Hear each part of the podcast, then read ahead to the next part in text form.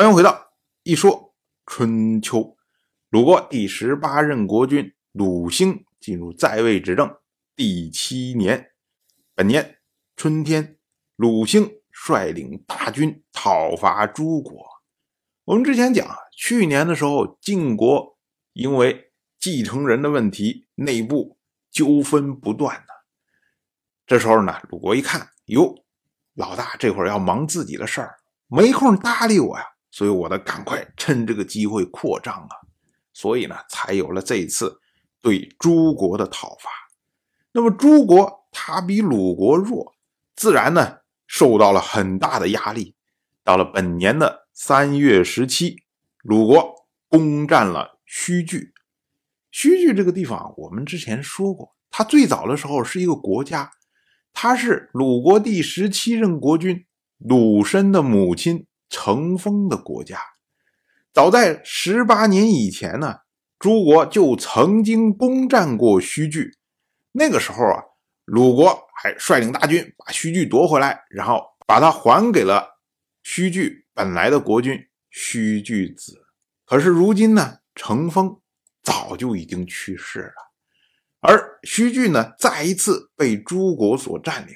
那么鲁国再夺回来的时候呢，哎，就觉得这是。我自己血战得回来的土地呀，那当然归我所有啊。鲁国做了一件比较有趣的事情，他呢将诸国国君朱渠除的儿子安置在须据。我们要说啊，朱渠除这个儿子呀，他因为在国内得罪了朱渠除，所以呢流亡到了鲁国来。那么呢，鲁国安置他，就等于是。将屈据这个地方交给诸国的叛将来处理。我们要说啊，这个呢也是鲁国惯用的手段呢。早在十四年以前，当时呢鲁国曾经调动楚国的军队讨伐齐国，占领了齐国的谷。那个时候呢，鲁国就是将齐国先君齐小白的儿子齐雍安置在谷。用来牵制齐国，因为啊，用叛将来管理这些争议的地区有非常多的好处。首先呢，因为他是叛将，所以呢，他会不断的去吸引对手国家内部的这些分立势力，这样呢，会对对手造成分化和撤走的效果。因为他是叛将。所以呢，他只能依附于鲁国。虽然这块土地呢是交给他来管理，可是呢，并不会因此而减少鲁国从这块土地所获得的权益。还有呢，就是因为它是争议的地区，那么呢，有可能会随时的换手。就是这个地方啊，你夺回来，隔一段时间可能丢了，你要再去夺回来，然后可能过一段时间又丢了。那么，因为你安置的是叛将，万一须据这个地方再一次被诸国所攻占，那么呢，对于鲁国来说也没有什么真的损失。最后呢，就是如果鲁国需要和诸国和解的话，那么鲁国就可以把这个事儿抛清，说：“哎，你看须据这个地方是你诸国的，对吧？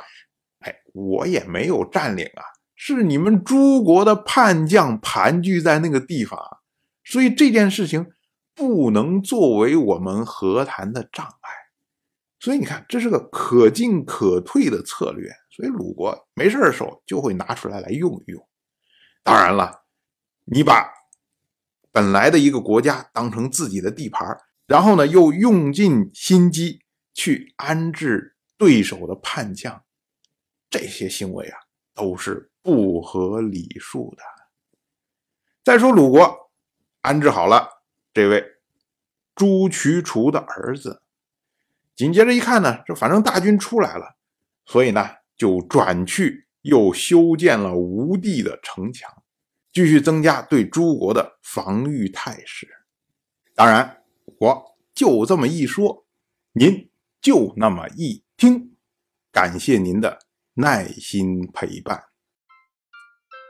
如果您对《一说春秋》这个节目感兴趣的话，请在微信中搜索公众号“一说春秋”，关注我。您不仅能得到《一说春秋》文字版的推送，还可以直接和我互动交流。我在那里等待您的真知灼见。